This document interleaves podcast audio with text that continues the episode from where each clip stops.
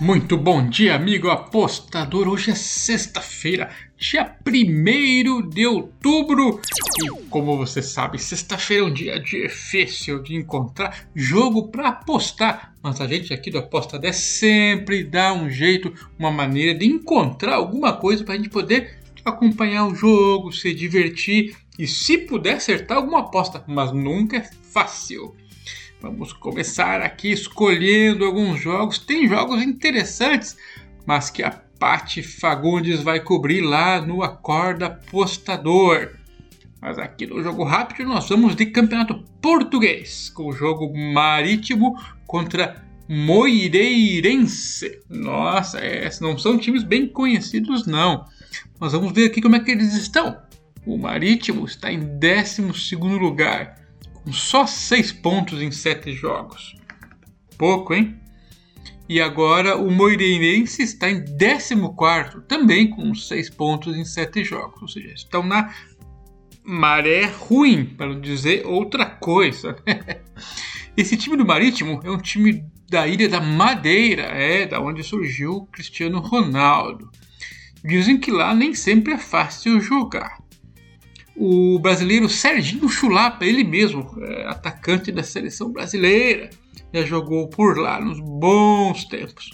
O Pepe também jogou lá, que é a seleção portuguesa. Aliás, vocês sabiam qual é o verdadeiro nome do Pepe na seleção portuguesa? É Klepper. Klepper. Nossa! E ele é brasileiro, só que naturalizou-se português. Essa eu descobri hoje, confesso. O time do Marítimo quase caiu na temporada passada e vem de jogos ruins. Bom, o, o, o Moreirense é um time que fica assim meio que na sombra do Vitória de Guimarães, que é o time maior da região deles. Perdeu feio pro Porto, mas o Porto é um time grande, né? Tomou 5 a 0 lá. Recuperou-se e ganhou do Arouca 2 a 1.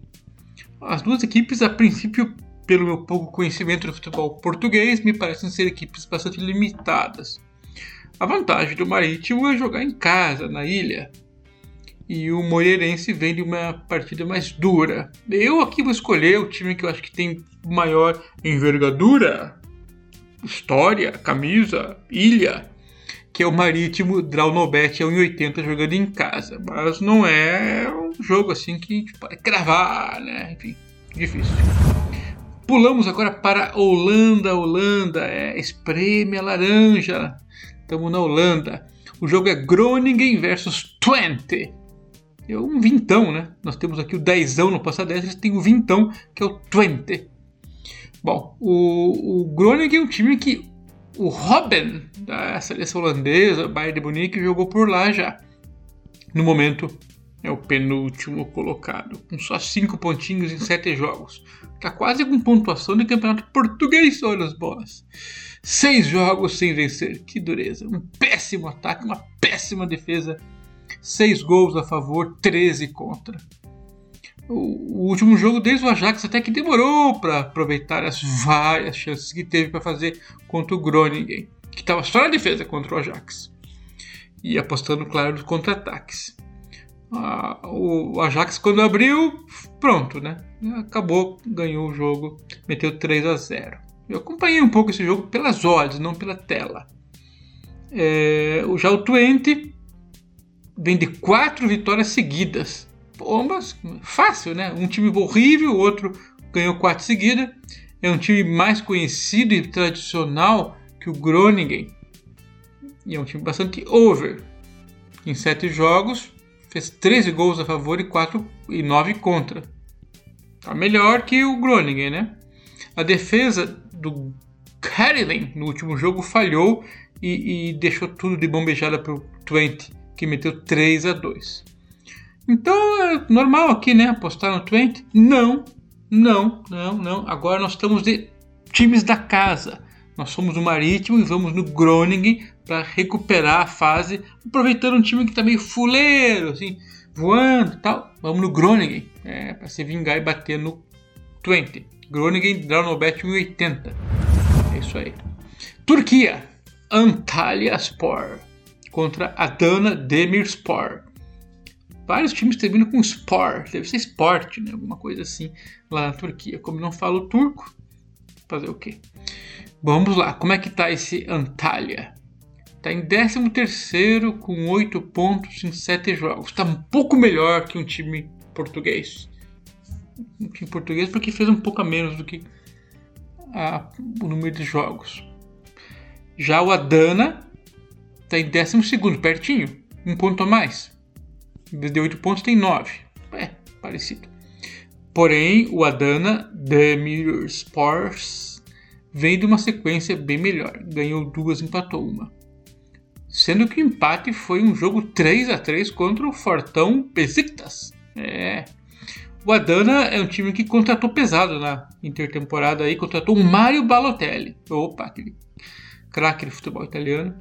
Também trouxe um atacante talentoso aí, o Assombalonga. É, assombrante, assombrador. O pessoal em geral acha que o time gastou demais aí nas contratações e que vai se quebrar logo.